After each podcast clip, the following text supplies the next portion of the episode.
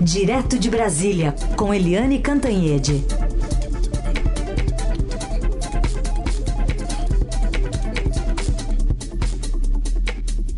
Bom dia de novo, Eliane, agora dentro do seu horário.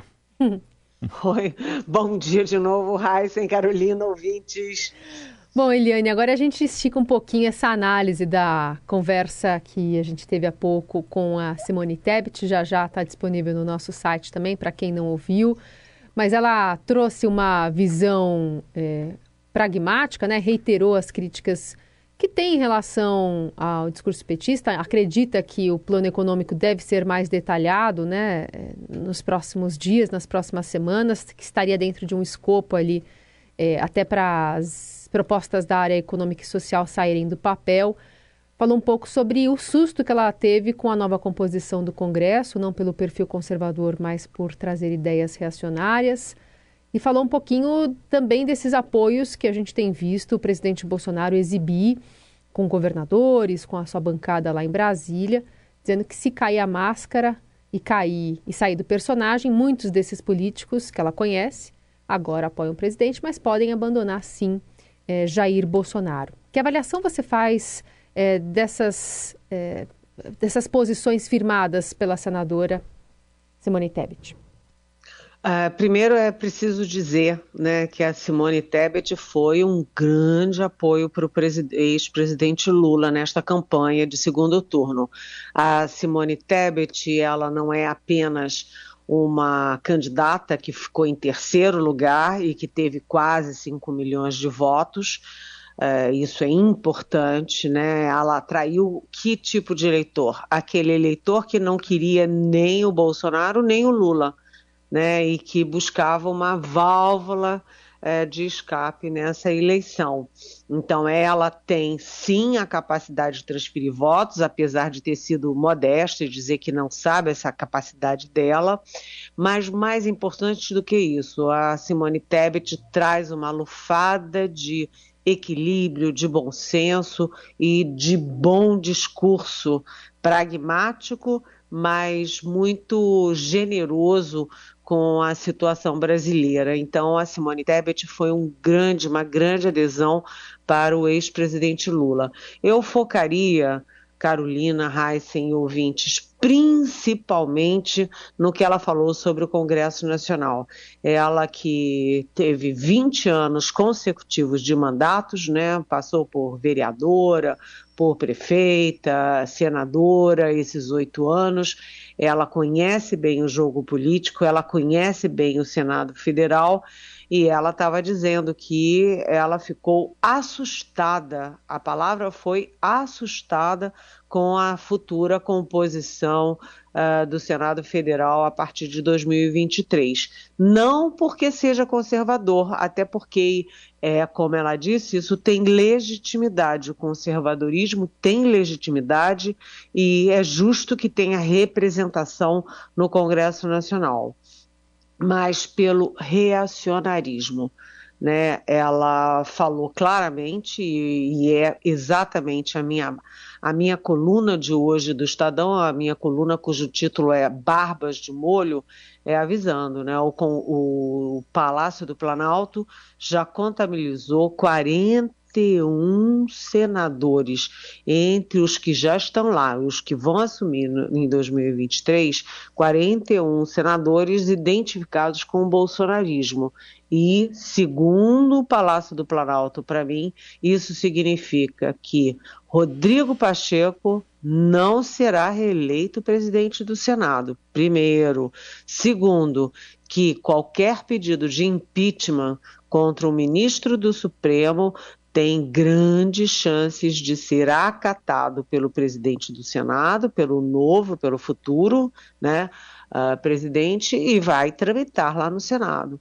Isso é de uma gravidade enorme porque cria uma espada de Damocles sobre a cabeça dos 11 ministros do Supremo. Ou seja, se eles não agirem como o Palácio do Planalto quer, no caso de vitória do Bolsonaro, eles estão sujeitos a impeachment. Se eles não agirem como o bolsonarismo pressione e exige, mesmo no caso do ex de vitória do ex-presidente Lula, estarão ali com a possibilidade de impeachment. Isso é gravíssimo porque o Bolsonaro, o bolsonarismo, eu digo bolsonarismo porque o Bolsonaro pode não ser eleito, né, segundo as pesquisas, inclusive, é, mas o bolsonarismo está incrustado na Câmara, já estava nesse primeiro mandato, ele agora estará também incrustado no segundo mandato e o Bolsonaro trabalha para dominar o Supremo Tribunal Federal, ou seja, é, é uma forma de você criar grandes retrocessos e trazer, como disse a Simone Tebet, reacionarismo para os horizontes do Brasil, né, em vários sentidos, armas, é, costumes, né, liberdades. Então é por isso, por exemplo, que a gente ontem teve aquela onda de é, ex economistas do tucanos, né, ligados ao presidente eh, Fernando Henrique Cardoso, ligados ao Plano Real, eh, um atrás do outro, demonstrando apoio ao Lula. Eu diria que é menos apoio ao Lula e mais uma rejeição ao Bolsonaro, mas foram Pedro Malan, foram Pércio Arida, Armínio Fraga, Edmar Baixa, assim como o Henrique Meirelles, que já foi da era do uh, ex-presidente Temer. Ou seja, os economistas preocupados com a palavra de ordem que o Bolsonaro ameaça desde que assumiu e desde, aliás, da campanha de 2018. Democracia. Simone Tebet está preocupada, está assustada com os rumos do Congresso Nacional. Até aqui, a Câmara fazia e você tinha um anteparo no Senado.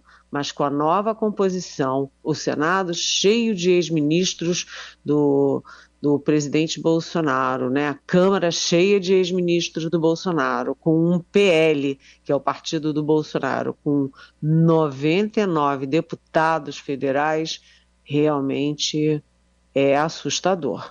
É. E pelo que você ouviu também na entrevista, Eliane, você está vendo assim nos bastidores, a campanha do, do Lula está mesmo vindo mais para o centro? Ah, não, com certeza. Ah, o foco, e a Simone Tebet é, tratou disso, o foco está muito na economia.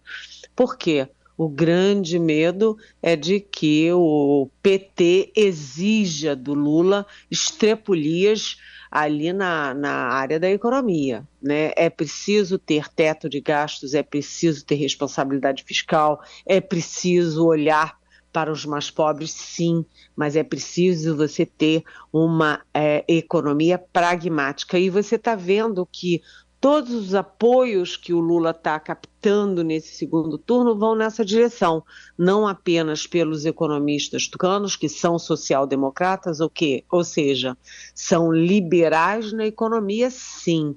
Né? Você vê que no governo do Fernando Henrique, eles fizeram quebra de monopólios, fizeram política de privatizações, criaram agências reguladoras mas o foco da social-democracia é a questão da desigualdade social, da inclusão é, e de o Estado focar nos menos é, favorecidos.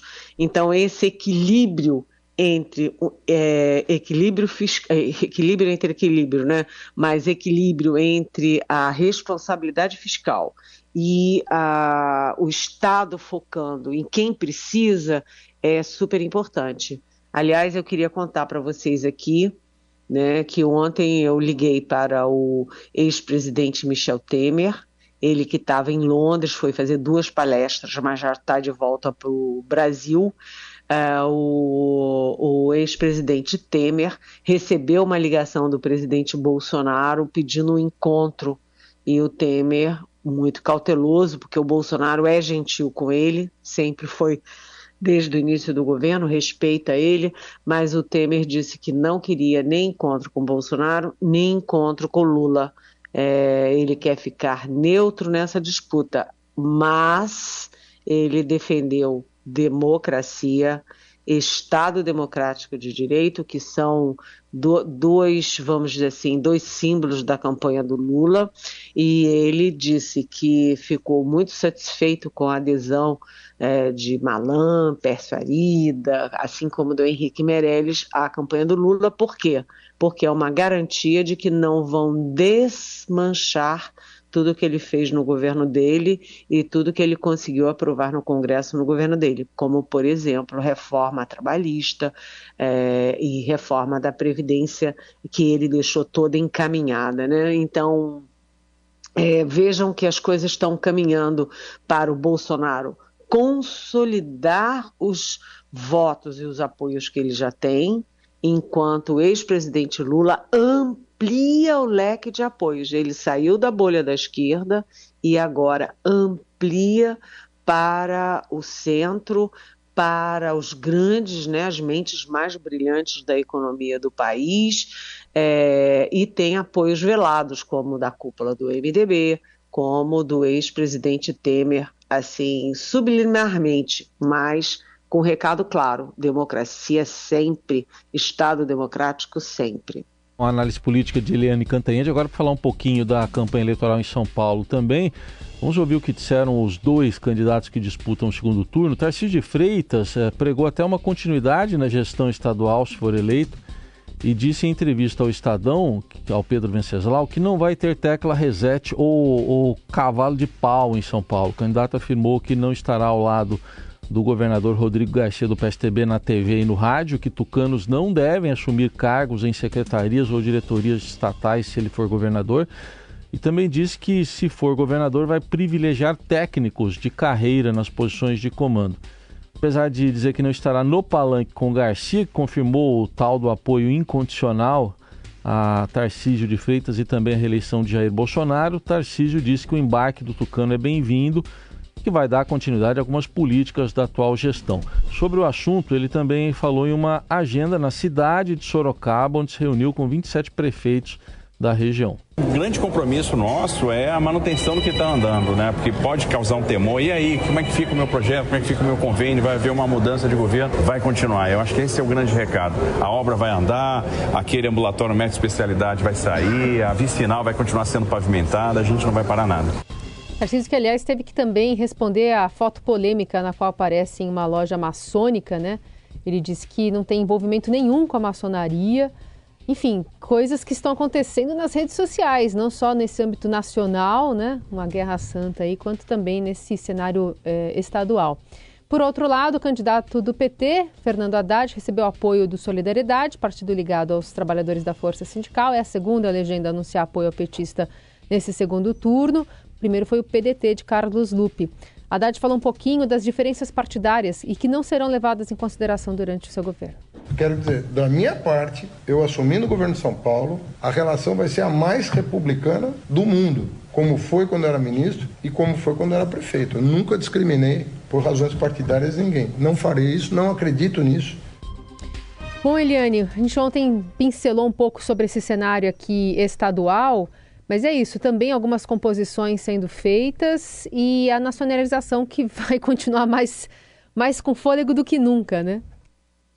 Pois é, é São Paulo está pegando fogo, né? houve uma reversão de expectativas, porque o Fernando Haddad do PT, que foi prefeito da capital, ele teve é, o ele esteve o tempo inteiro na frente das pesquisas e no final abertas as urnas eletrônicas, o que se viu é que o Tarcísio Gomes de Freitas é que chegou em primeiro lugar.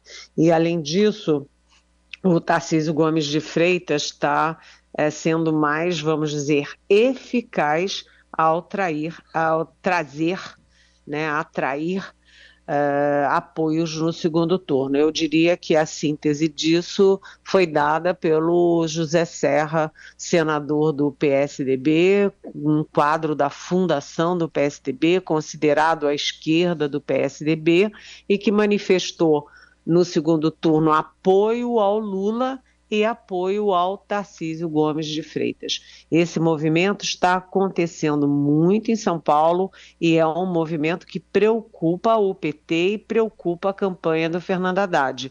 O Tarcísio Gomes de Freitas tem uh, o apoio do governador Rodrigo Garcia, que é um DEM infiltrado no PSDB, e o Tarcísio diz: Ah, muito obrigada, aceito o apoio, mas não quero ninguém no meu palanque nem no meu governo.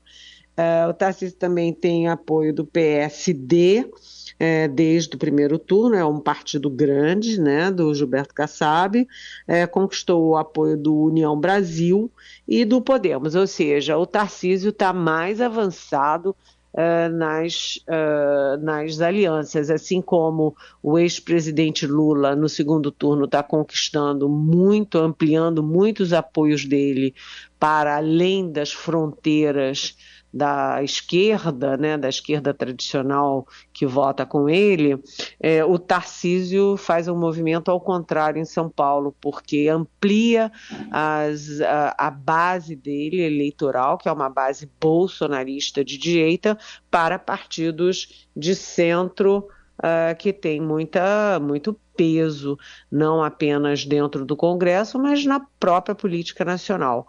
Então, a eleição em São Paulo pegando fogo, o ex-presidente Lula vai botar o, o Haddad debaixo do braço, eles vão, uh, vão uh, ter muita agenda dentro de São Paulo e hoje o presidente, ex-presidente Lula vai em São Paulo né, fazer visitas, vai receber a Simone Tebet, a foto dele com a Simone Tebet será em São Paulo.